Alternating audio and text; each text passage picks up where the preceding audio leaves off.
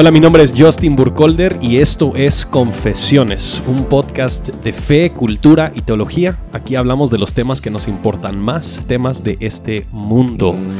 Y estoy aquí con mi buen Bien, amigo, Justin. don Oscar Morales. Bien, Justin, no se te ha olvidado la introducción. No, sí, llevé tres semanas sin, sin hacerla, pero todavía como que se me queda fresca. Yo creo que ya ¿No la tenés escrita? soy un... No, Es no, de memoria. Es de memoria. Yo creo que soy ahora un discípulo digno de, De Steven, Steven, Morales. sí. Sí. Saludos, Steven. Saludos a Steven. Yo imagino que él ya no escucha confesiones. Sí, ya. para ser, ¿Ya para ser- qué vamos? Ser sincero, imagino que él ya no le interesa escuchar a, escuchar a confesiones. Pero aquí estamos y te extrañamos. Sí, Vamos a ver sí. si, si escucha, nos va a mandar saludos de regreso. Vamos a ver. A ver qué dice, sí. A ver qué tal. dice. Entonces, Oscar, ¿cómo, ¿Cómo? has estado? ¿Qué Bien. que has estado viviendo en estos días? Eh, como todo buen padre de niños pequeños, enfermedades, Claro.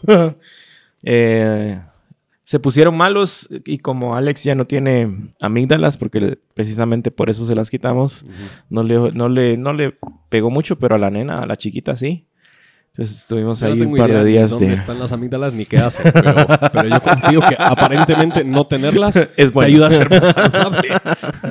Como que Dios se confundió ahí en algo, puso algo de más. Sé por qué las tengo, creo que siguiendo el ejemplo de Alex sería mejor que me las, que me las quite. Entonces, eh, sí, a Kea sí le afectó y tuvo fiebres muy altas y ya estaba empezando medio a delirar Sí, y no pues, queríamos que convulsionara, entonces fuimos al hospital. Claro. Así que fueron un par de días tensos, intensos. Yo pasé, yo pasé un poquito de unos días enfermo en los Estados Unidos y le dije que una noche que tenía yo una fiebre como de 39 y medio, algo así, bien alta, la, alta la fiebre. Le dije a Jenny, antesito de que nos durmiéramos, eh, mira si empiezo a convul- convulsionar, échame agua tibia. Buenas noches. y me di, y me di la vuelta para, para dormirme. Quemame un, quemame un dedo y así me, Sí, me que no despierto. le- como que no le ayudó mucho La dormir. recomendación. Sí, dormir a ella, pero, pero pues ni modo. Pues Eso, en esas dando vueltas y mm, Sí. También las vueltas del instituto, que ahora estamos con, con el Sí, Instituto, Reforma. Reforma, sí. Ahí estamos estudiando la Biblia. ¿Qué es lo que enseñaste este miércoles pasado? eh, introducción a la narrativa del Antiguo Testamento. Mm. Y- pero de verdad, o sea, es, es increíble y estamos agradecidos por eso porque esto ha movido a la gente a, abrir sus Biblias y a leerlas. sí, eso me, sí. Me decía alguien- un padre de familia el, el miércoles, es que sí, yo, yo estoy con esta posición y mi hija y mi esposa están con esta Ah, qué y no nos ponemos de acuerdo.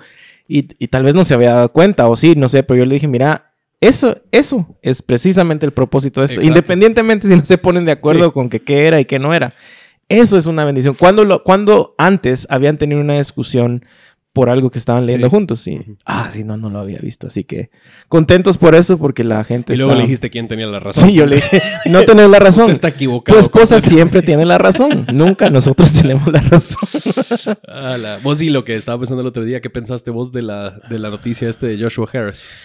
Ah, difícil. Yo, yo siempre, siempre me, me, me cae, no me duele, me cae mal ver respuestas tan extremas. Sí.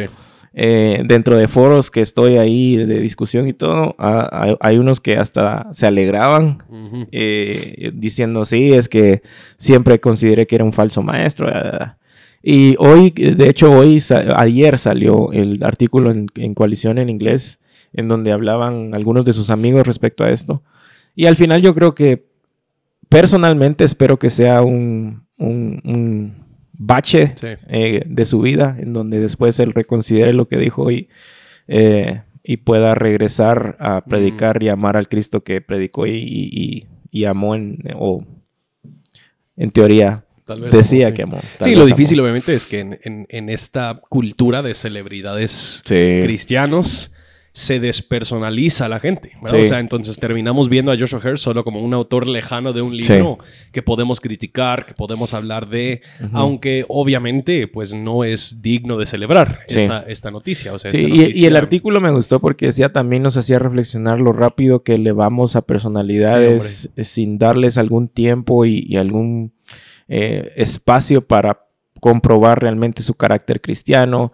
De repente alguien que escribió un libro ya se convirtió automáticamente en, Claro. en- en- en esta celebridad y todo. Entonces creo que era muy balanceado. Y, y por otra parte que viene de parte de sus amigos. Sí. Por otra parte, también, no sé si lo vi, bueno, creo que sí lo viste, pero lo compartimos. La parte de atrás de las referencias del Ah, libro de, de de Llamamiento Call, Peligroso. Peligroso. Sí. Llamamiento Peligroso es un, un libro que habla de lo peligroso que es el llamado al pastorado. Qué miedo eso. Y las, los nombres que estaban atrás, como diciendo, bueno, leí este libro y, y es muy Ayuda, bueno. y, eh, sí, o sea, son nombres de personas que han Era fallado. Joshua Harris, Julian Chavigin, James Sí, McDonald, o eh, sea... Exacto, son personas y pastores que han fallado y han, bueno, hasta ahora hemos sabido que han fallado grueso. Entonces, eh, otra vez las ironías de Dios en medio de todo esto, pero tampoco me, me- me quita la esperanza de que en algún momento reaccionen, pidan perdón Sí. eh, y lo que tengan que hacer. No sé si de, de alguna manera, creo que algunos estarían ya descalificados para el ministerio, pero no descalificados de, de Tal seguir siendo un hijo Tripp de Dios. debería ¿verdad? escribir otro libro. que Sí. Dice, se llama Pero en serio, es muy peligroso. algo, algo- algo así que, Cabal. que es como que no, no me pusieron atención en la primera ronda, así que, pero en serio. O tal vez escribir, escribir otro como cómo pedirle a, a hermanos verdaderamente cristianos Sí. que hagan referencia a tu libro. Sí, eso, eso también. A la que- eso ni Pero lo sí. pensé, qué chistoso para Trip A haber la- visto su, su libro pasando por redes sociales con toda esa recomendación. Pero lo cual hace, hace de alguna manera hace sentido, Sí, porque es precisamente lo que enfatiza su libro, vamos, de que no es un llamado así nada más a, ah, qué bonito va a ser pastores. Hay implicaciones, hay implicaciones serias. Pero como te digo, o sea, hay- he, he visto de todo en el espectro, desde los más eh, legalistas y, y moralistas, extremistas, eh, y que se alegran y que qué bueno y que la ley y todo esto, hasta personas que esperamos que, que sea un bache en su vida y que pueda, que pueda Regresar, regresar. volver a- regresar. sí. Y eso realmente es, es, es tal vez buena transición a lo que estamos hablando el día de hoy, porque lo que sí sucedió mucho con este libro que escribió Joshua Harris de I Kiss Dating Goodbye, tal vez eh, podríamos decir que en cierto sentido el argumento suyo era sólido, Sí. em, relativamente, bíblico sí, o sea, bíblico, Sí. pero sí había mucha gente que quizás lo llevó a un extremo, podríamos decir, legalista, Sí, ¿verdad? sí. Y, y obviamente cuando empezamos a hablar del, del legalismo, estamos hablando de cuál verdaderamente es el estándar que Dios tiene para, para la vida del, del cristiano. Y, Sí. y lo complejo en estas circunstancias es que a menudo gente, tal vez como Joshua Harris o otros parecidos, podrían decir, no, pues los que están en contra de LGTBQ, los que están en contra de mi nueva decisión de abandonar el cristianismo, ellos simplemente son legalistas. Legalistas, sí. Pero por otra parte está toda esta gente que llevó la aplicación del libro de Joshua Harris a un nivel muy enfermo que sí, nosotros sí diríamos que son legalistas. Y, Sí. y- y lo difícil es que ser un legalista y el legalismo como tal es una palabra que se lanza de... Fácilmente. Sí, y, y de, y de todas las tribus teológicas. Sí, O sea, todos, sí. todos tienen a alguien que ellos denominan. el, el legalista. estándar es si, si no estoy de acuerdo con lo que estás diciendo, entonces sos legalista. Sí, Ese es el estándar exacto. general y rápido, digamos, ¿verdad? Exacto, sí. Sí. Y yo creo que eso tal vez nos lleva primero a empezar con esta pregunta. ¿Qué es el, el legalismo? ¿Qué significa ser legalista? Sí, R.C. Sproul eh, lo puso de una manera que me gustó porque creo que es una manera fácil de entender y no se va por las ramas. Y él dice, el legalismo implica sacar la ley de Dios de su contexto original. Mm. Eh, se- personas que se preocupan por seguir una vida cristiana, digamos, basada en reglas, regulaciones y en estricta obediencia, y que ven al final el cristianismo como este set de reglas que hay que seguir, y si las seguimos, entonces vamos a poder ganar la gracia de Dios, el favor de Dios. Entonces todo se resume en nuestra vida en haz esto, no hagas esto, eh, no deberías estar haciendo esto, sí deberías estar haciendo esto, eh, eh, basados en principios morales, al final fríos y mortales, ¿verdad? Entonces, nos preocupamos de portarnos bien para obtener a Dios Sí. o algo de Dios, ¿verdad? Creo que el legalista cree que su justificación está en, en sus, obras, y no en la obra de, de Entonces, vos dirías que tal vez una de las distinciones principales de un verdadero legalista Es no se trata tanto de las reglas que estás siguiendo, sino que de la intención que Exacto. tiene al seguir esas reglas. Exacto. Es porque si yo sigo estas reglas, si yo hago esto, dejo de hacer esto, entonces yo voy a estar bien con Dios, voy a estar, eh, voy a ser hecho justo delante de Dios, ¿verdad? Y tal vez no lo razonan de esa manera, porque tal vez si lo razonaran de esa manera dirían, oh, Claro, hay un problema aquí. de- sí. Pero esa es la manera a través de la cual ellos eh, Sí, pues. operan en su lógica. Sí.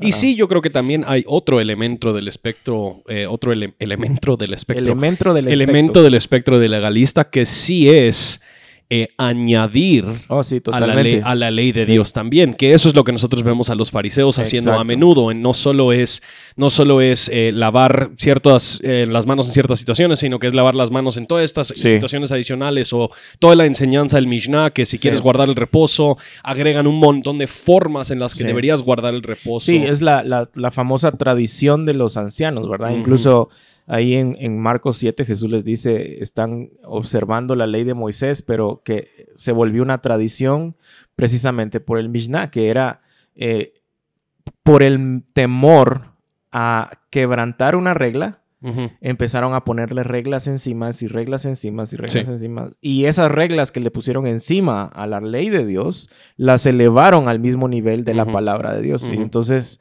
al final, eh, terminas como en el Mishnah, por ejemplo, hay, hay literalmente leyes que te dicen que no puedes verte en un espejo porque vas a estar tentado a arreglar algo en, el, en tu Sí. pelo o algo y eso es trabajar tal vez en el día de Pues tal, reposo. tal vez vos serías tentado a hacer eso. Yo, como vos, todo, vos llorarías nada como más. todo ya está en orden perfecto. Vos solo llorarías y te este lado. resignarías.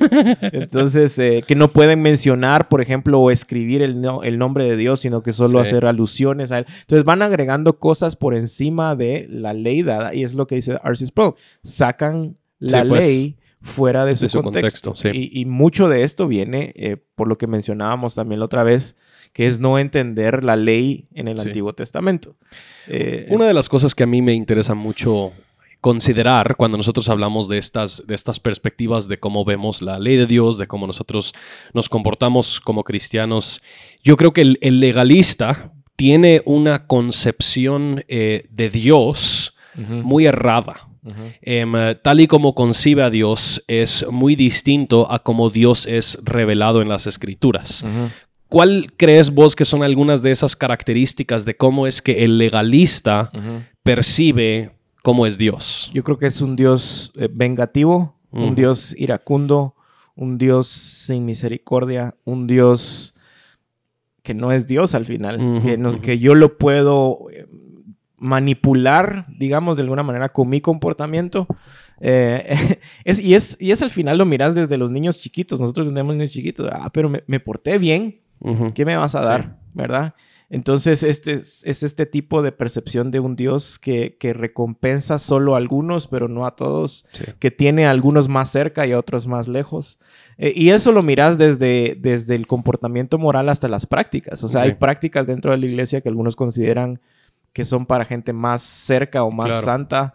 Eh, y precisamente nacen de un mal entendimiento de la ley, de agregarle ley sobre ley y de, y de querer aparentar algo que no son, Mm. o sea, de un comportamiento eh, hipócrita. Y, y- y realmente él se parece mucho más a un Dios pagano Mm, totalmente. que al, que al Dios revelado en las escrituras, porque Sí. es un Dios que tienes que apaciguar, que lo Sí. tienes que aplacar con Con tu conducta. Entonces pareciera que él está meticulosamente observando cada cosita que nosotros hacemos, intentando a encontrar algo por el cual nos pueda destruir. Sí. Y obviamente nosotros no tomamos en cuenta el hecho de que si él realmente es Dios, él tiene el derecho de destruirnos en el momento que él, que él quiera. O sea, él, él no es que nosotros le tengamos que dar una, una- buena razón para, sí. para hacer eso. Y él no lo ha hecho. Eso es el Dios de la palabra. O sea, Sí. este, el, el Dios de la Biblia que nosotros vemos sí es un Dios de extrema misericordia. Y eso Sí. no quiere decir que Él deja de ser justo, porque nosotros vemos cómo es que el Evangelio realmente une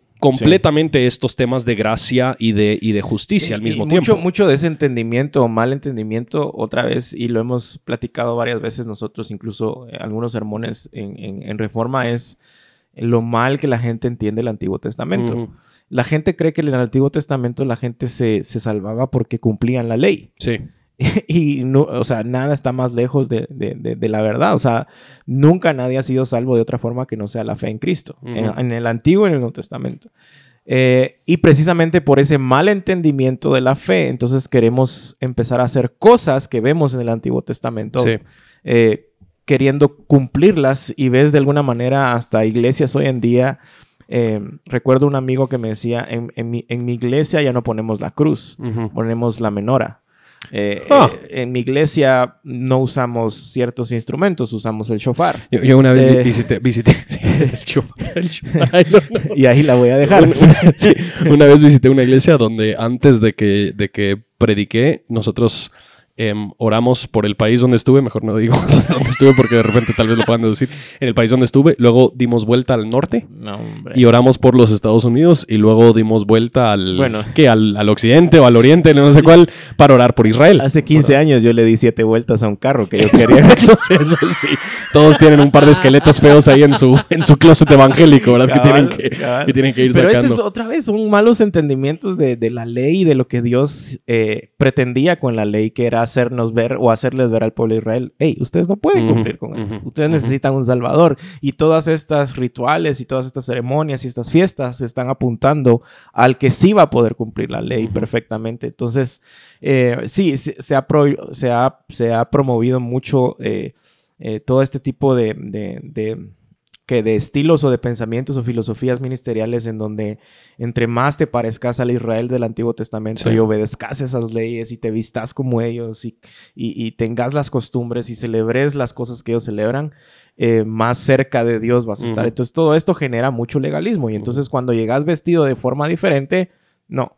Tenés que venir vestido de esta y esta y forma. Tenés que eh, eh, comportarte de esta y esta forma. Sí. Entonces, otra vez creo que nace de lo que dice Arces Sproul, un mal entendimiento de la ley de Dios. Sí, Sí, los, los, los puritanos hablaban, hablaban mucho de los tres usos de la ley. Ellos decían que el primer uso era precisamente lo que, lo que explicaste, demostrar la pecaminosidad del hombre. Esto es el estándar de la santidad de Dios, el hombre Sí. no puede alcanzarlo.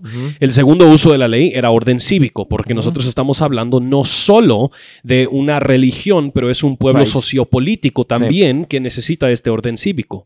Pero los puritanos luego decían que el tercer uso de la ley era para que el cristiano sepa cómo vivir después de, haber sido redimido y restaurado, ya tiene entonces otorgado a sí mismo la aprobación completa de Sí. Dios y la ley entonces forma como el patrón de vida, en particular la ley moral, los diez mandamientos. Sí. Estos, estos se vuelven el, el estándar de vida bajo el cual un cristiano vive porque honra a Dios, porque, Claro. porque, porque ama a Dios y porque ya ha sido amado y aceptado completamente Y- por Dios. Y también está la- el- las divisiones, digamos, de, De la manera ley. muy, muy sencilla, y recalco siempre esto sencilla. Eh, la ley moral, precisamente, el, el decálogo, los diez mandamientos, que es para todo cristiano, toda época aplica para todos. La ley civil, que era la que mencionabas también, que era para Israel como país, eh, porque el, el propósito era que fueran diferentes a todas estas naciones paganas que adoraban a otros dioses.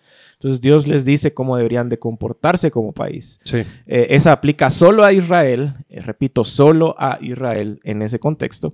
Y puede aplicarse de manera bíblica alguna de la ley civil solo si hace referencia a la ley moral, como Claro. no robar o no asesinar.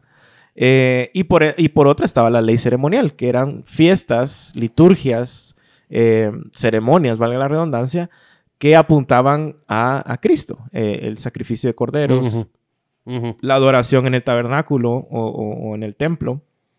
Eh, las fiestas, el, por ejemplo, el Yom Kippur, Sí. el día de expiación, el Hanukkah, todas estas fiestas eran fiestas que solo estaban apuntando a Cristo, que se cumplieron en Cristo. Claro, Entonces, al sí. entender solo eso, esas tal vez seis cosas que mencionamos, podemos entender un poco Nos mejor. protegemos del, Exacto. del legalismo. Del que realmente legalismo. eso yo creo que es el punto de lo que está diciendo Sproul, que es cuando esta ley sale de su contexto, que es su contexto tanto de qué es lo que incluye la ley, que son esas Sí. tres cosas que mencionas, y cuáles deberían ser los usos de la ley, que es Exacto. lo que los, los puritanos mencionaban. Pero a, a donde realmente queremos llegar, porque lo, lo chistoso es que nosotros podemos hablar de eso, pero no hay ninguna persona que dice, ah, sí, ¿sabes qué? Yo soy legalista. yo yo Bajo con esos gusto... estándares, yo soy el Sí, peor de los legales. Con gusto abrazo la etiqueta de legalista. O sea, na- nadie, nadie Sí. se considera verdaderamente legalista, ¿verdad? Y por lo tanto necesitamos tal vez en preguntas de diagnóstico Sí. o, o maneras en las que nosotros podemos identificar Mm. si nosotros somos o no somos, no somos un legalista. Que a final de cuentas a lo que queremos llegar es, sí, la intención del corazón. Y si, y si la ley yo la estoy aplicando fuera de Sí. su contexto, fuera de los, de Sí, los propósitos y- de Dios. Tal vez antes de entrar a, la- a- a algunas preguntas, es importante ver cómo Jesús afirmó eso, porque muchos incluso dicen, no, Jesús vino a abolir la ley, lo que significa que ya no hay ley. Mm. Y entonces entramos a un antinominalismo que es el otro extremo. Y no está diciendo eso. De hecho, le está agregando más peso a la ley apuntando a la intención del corazón. Sí. Él dice en, en el Sermón del Monte, ustedes han oído que no, eh, no matarás. Pero yo les digo, con que alguien aborrezca a su hermano, Sí. ya rompió la ley. Sí. No fornicarás o no adulterarás. eh, con que alguien piense y desee, nada él ya rompió. Entonces es como vino a agregarle más, un estándar más alto, eh, precisamente para hacernos ver nuestra necesidad de un Salvador. Eh, y eh, no es tanto el hecho, sino que es el motivo. O sea, Eso, ¿qué está en mi corazón? ¿Cuál- Sí. ¿Cuáles son los motivos de seguir esta ley y Sí. de cumplir esta ley, verdad? Sí. Eh, Sí. Sí, en ese sentido yo creo que es importante que sí, te- nosotros tenemos aquí un listado de, de preguntas, de cosas que nosotros vamos a, vamos a dialogar por el tiempo que, que nos sobra y no sé si vamos a lograr hablar de, de todas, pero de repente podemos incluirlas en, Sí. no sé, En el Hugo, post Hugo, yo no sé si tenemos notas en el, en el post o algo así, pero nosotros vamos a encomendar a Hugo a encontrar Hugo es nuestro productor ejecutivo. Hugo es nuestro productor, sí, director el- general de el confesiones. CPO, Sí, el el, CPO. Chief Productor, ah, no, Officer. CPE, ah, no, algo así. Pero él, él- él lo vamos a encomendar a que él, él, va a encontrar alguna forma de, asegurar que todos preguntas. ustedes no son legalistas, em, que, que es un trabajo algo grande, pero creemos en él. Se ponen tatuajes. Sí, sí. ¿Quién? Se ponen tatuajes. Sí, son eso, legalistas. sí, eso son legalistas. Em, entonces empecemos con esta, con esta primera, esta primera pregunta. Em, ¿Crees que debes obedecer para que Dios te acepte o eres obediente porque fuiste aceptado? ¿Cómo vemos eso? enorme diferencia. O sea, son, es por sencilla que parezca la, la- la- la pregunta, es una enorme diferencia. O sea, las cosas que yo hago, las cosas que yo deseo hacer, de portarme bien, de ser alguien bueno, entre comillas, y de querer cumplir la ley de Dios en todos sus estándares, vestimenta, comportamiento, etcétera, etcétera, etcétera, es porque yo creo en el fondo que al hacerlo, entonces Sí. no solo voy a ser aceptado por Dios y Dios va a decir, vaya, este es un buen hombre, este es de los que necesito, a este le voy a abrir la puerta del reino de Dios. eh, y por ende lo voy a bendecir y, y- y- y ahí otra vez jalamos las promesas del Antiguo Testamento, ¿verdad? Sí. Porque si cumplían la ley iba a haber Eso, bendición. sí. Entonces, cuando, o sea, el Evangelio y, el- y- y esta forma de ver eh, la ley de Dios o el legalismo no tienen nada que ver. Ujú. Y de Son hecho, muy diferentes, sí. Gálatas es un libro que vota toda esta tesis, por ejemplo. ¿verdad? Entonces, nosotros podemos ser obedientes porque Cristo, en su vida perfecta, en su muerte propiciatoria y en su resurrección, Obedeció. obedeció de manera completa y la ira de Dios fue satisfecha eh, en él al pagar por nuestros pecados y entonces cuando nosotros ponemos nuestra fe en él, estamos en Cristo, estamos unidos a Cristo y nuestra justicia o nuestra justificación delante de Dios no es por nuestras obras, es por lo que Él, Sí. él, él hizo.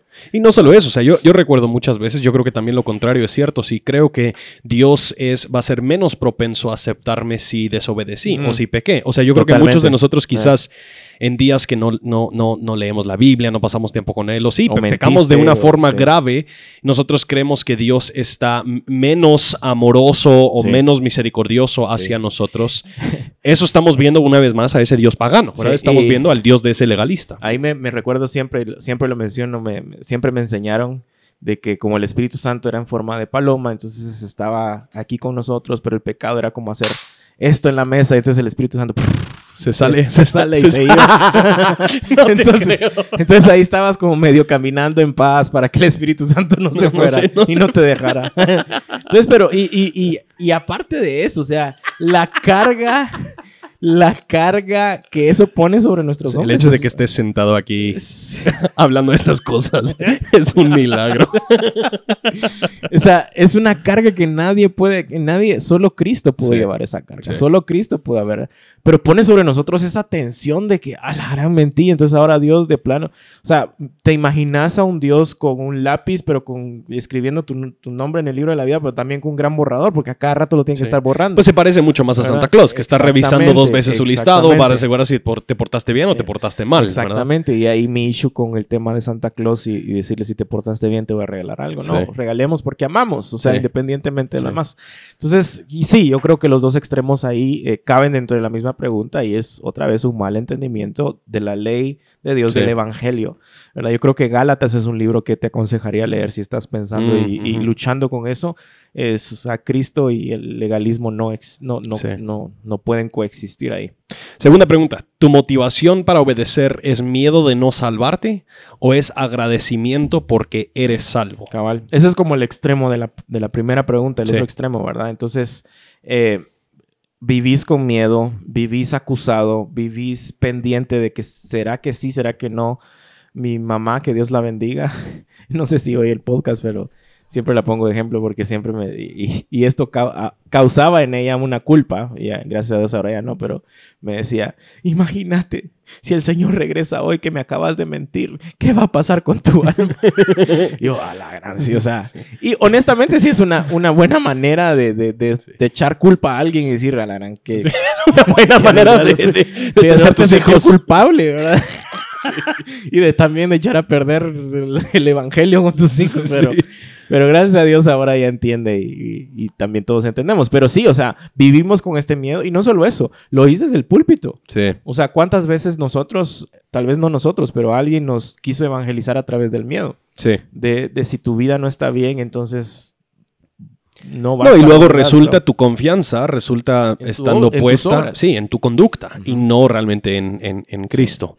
Pregunta número tres, ¿obedeces para poder obtener algo a cambio o obedeces porque en Cristo ya tienes todo? Esa pregunta es, cuando, cuando uno llega a entender em, incluso lo que Pablo dice en Filipenses, que todo lo considera como basura. Y es interesante porque todo lo considera como basura, incluso que él cumplió la ley como judío, o sea, de los judíos, ¿verdad? Sí, Pero hasta eso lo toma como basura, como basura, con tal de haber conocido y entendido quién era, quién era Cristo. Entonces, eh, y ese también un poco de la, de la teología detrás del Evangelio y la prosperidad, ¿verdad? De pórtate bien, entonces Dios te va a bendecir, lo cual es sacar de la ley, de, perdón, del contexto, eh, todas las promesas de, la ley de Deuteronomio 28. Y el, otra vez, no leemos ni el 26, ni el 27, ni, ni, más adelante. Entonces, eh, es creer que porque yo me porto bien, Dios me puede dar algo a cambio. Y, no he entendido que ya me dio todo. O sea, ya todo lo que yo necesito para mi vida cristiana, para mi gozo, para mi paz, para mi satisfacción. Cosas que generalmente las tratamos de buscar en la creación, ya las tenemos en Cristo, ¿verdad? Entonces, otra vez es entendimiento del Evangelio. El Evangelio es lo que va moldeando este, estas preguntas. Sí, yo, y yo creo que esto es algo que mucha gente tal vez lo ha vivido de manera muy práctica quiero tener un buen día hoy, entonces voy a empezar con lectura bíblica y oración, porque así voy a asegurar que Dios me va a dar un buen, un buen día. Y eso es lo, o sea, simplemente, o sea, mi objetivo no es Dios, no es honrar a Dios, conocer a Dios. Sí, es lo que yo puedo sacar, lo que yo podría torcer el brazo de Dios para. Al que madruga, Dios lo ayuda. Entonces, mi motivación es de madrugar. Pues yo sí creo que eso es cierto. O sea, yo creo que al que madruga, Dios. O sea, vos estás a las 3 de la mañana mandando mensajes a todo el grupo. yo ya quiero almorzar como a las 9 y media. pero, pero sí, o sea, y otra vez, en teoría, queremos aparentar que Dios es nuestra prioridad pero, pero, pero realmente mm. no. Debajo de ese pensamiento es solo lo estamos haciendo parte de nuestro día con un propósito muy egoísta. Sí. Eh, Dios al final es quien ordena nuestras prioridades, no es debería ser una prioridad dentro de mm. las 24 horas, pero, pero sí es un... Pregunta, pregunta número cuatro, y esta tal vez tiene, tiene como, como dos. Cuando algo malo pasa en tu vida, ¿te preguntas qué hice mal para merecer esto? ¿O te enojas con Dios porque has sido bueno y no entiendes por qué estás pasando algún tipo de sufrimiento? Sí. Eh, eso, me, eso, eso me pasó mucho tiempo. Eh, creía que por mi servicio en la iglesia, por cómo estaba involucrado, o sea, creía que el que peca reza empata. empata. Entonces, sí habían pecados en mi vida, pero como estaba haciendo todas estas cosas, como estaba tan involucrado, como estaba sirviendo tanto y dedicado a la causa del Señor, o sea, no me deberían de pasar las cosas que me estaban pasando. Y recuerdo perfectamente una vez que iba por, por ahí por Tical Futura eh, y yo salí al, a la Roosevelt y no vi un motorista que venía y el motorista salió volando eh, y tenía como 19 años tal vez. Y en ese momento era como, no sé si maté a alguien. Sí. Y mi primer pensamiento fue, pero ¿por qué Dios? O sea, ¿por qué permitiste esto? Mm. O sea, ¿no estás viendo todo lo que yo estoy Eso no fue el mismo día que le mentiste a tu mamá. Ah, ok, no. Es otro, otro, Eso fueron, momento. eso fueron como 10 años previos y 10 Sí, años después de eso. Tal vez estabas pagando por eso. o sea. Entonces, eh, eh, Espérate, sí. ¿qué, qué pasó con el motorista? No, al final él estaba bien, o sea, unos Ok, ya raspones, siento- llegó la... Me llegó siento mejor estado, por mí. pero... No quería- No quería estar bromeando y de repente... Y, de que sí murió, ¿verdad? No, no, no, no, pasó eso. Pero, pero sí, o sea, son esos pensamientos de yo no merezco esto. Sí. Y otra vez es un mal entendimiento de lo que sí merecemos. O sea, lo que sí merecemos, si no fuera por su misericordia, ya hubiéramos sido consumidos. Yo siempre, yo siempre pongo el ejemplo igual de, de mis papás y mi hermana. Uno podría pensar fácilmente, bueno, mis papás eran misioneros por años en México, siempre han sido fieles, sacrificaron Sí. todo. Y a los, a los 6, 7 años de estar en México, nace mi hermana con parálisis cerebral extrema. Ellos tuvieron que retirarse de México y regresar a los Estados Unidos por esa situación. Y muchos, muchos tal vez dirían, pues eso no es, eso no es justo, no es así como debería ser.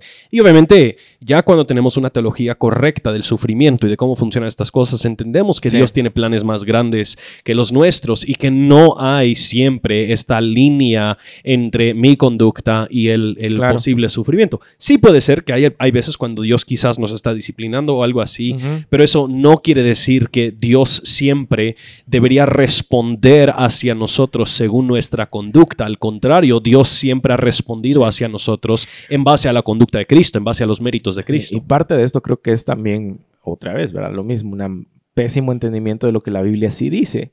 Eh, escuchando algunas historias de la Biblia con, con- con mis hijos, especialmente en, en YouTube o cosas así, oís que decía, o dicen cosas como, y Moisés, que era un buen hombre, y, Jehová, y Di- Dios escogió a Noé, que era un buen hombre. O sea, nunca, nunca la Biblia dice eso. Y creemos que estos son ejemplos de, o estándares de, de- de buena conducta. Y cuando te pones a leer, no sé, la vida de David, Sí. la vida de Sansón. Eh, so- son personas que, que- que- que bajo ningún estándar es- era- eran buenos, Sí. pero en su misericordia Dios trabaja a través de ellos. Y entonces a veces no entendemos realmente qué significa eh, cuando Sí. Romanos dice, bueno, no hay uno. eh, y que solo Cristo ha, ha cumplido ese estándar de perfección. Sí. Entonces, sí, otra vez parte de un mal entendimiento de, de la palabra. Vamos, una o tal vez dos más. Esta está buena. ¿Estás juzgando a otros con algo más que la ley de Dios dada en su palabra? Em, ¿Qué tipos de cosas se incluiría en ese, en, en ese posible listado? ¿O cómo es que luce eso entre el evangelicalismo El- eh, hoy en día? el- las cosas más clásicas, por ejemplo, el, el alcohol, Sí. los tatuajes, los aretes, la forma en que te vestís, eh, el Corte color de ropa, corte de cortes pelo. de pelo, eh, la música que escuchas. Sí. Entonces, eh, otra vez, si bien pueden ser cosas peligrosas eh, y cosas que nos lleven a una idolatría, la Biblia nunca dice Sí. que no deberíamos de hacer cosas específicamente con esos, con, con- con esos temas. Lo que dice la Biblia es no se embriaguen, lo cual sí es un pecado porque estamos tomando el vino como una vía de escape que la, la tenemos en Cristo, ¿verdad? Queremos buscar tranquilidad, paz, eh, gozo o lo que sea Sí. en el alcohol, en la creación y no en Cristo. Eh, y y si te- es curioso que la- el vino en la Biblia es una señal de bendición, Sí, especialmente sí. en el Antiguo Testamento. Entonces queremos hacer esto, otra vez es como el Mishnah, queremos a, lo que dice la Biblia, a- por temor a no hacerlo, agregarle Sí. reglas y agregarle reglas y reglas y reglas y reglas y entonces te, te volvés en un- una persona que Sí. juzga a otros en base a esas reglas y no en base a lo que dice O, la o palabra. de aún lo que podría ser sabio para ti, Exacto. el extenderlo como ley a todos, Sí. ¿verdad? Que tal vez para muchas personas es sabio que ellos eviten beber Sí, alcohol, es sí, sabio seguro. que ellos eviten, eviten, esta- be- eviten estas cosas. No, he, Ahí- no he estado bebitiendo, les prometo. Estás bebitiendo.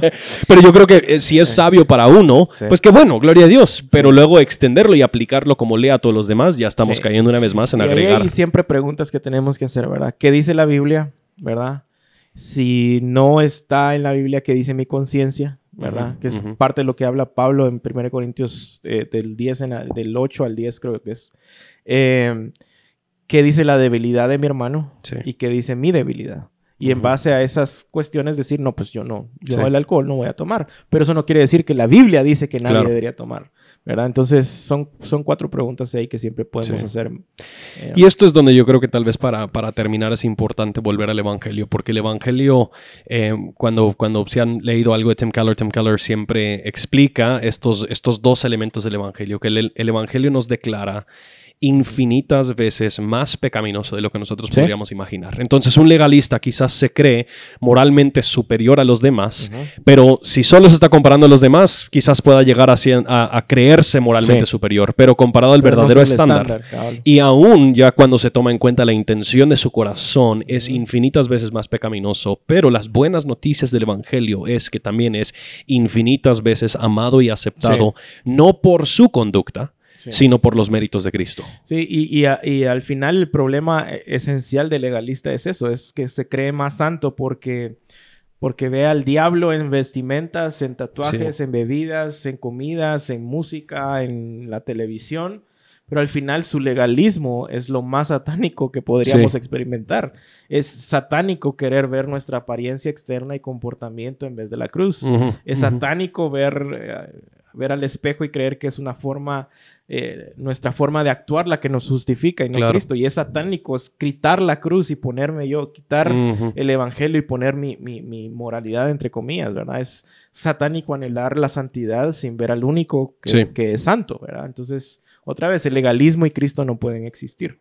Eh, y tampoco es una excusa para, eh, para proyectar esta moralidad. Sí, sí con, otras personas, ¿verdad? No, no, no, no ese es el propósito.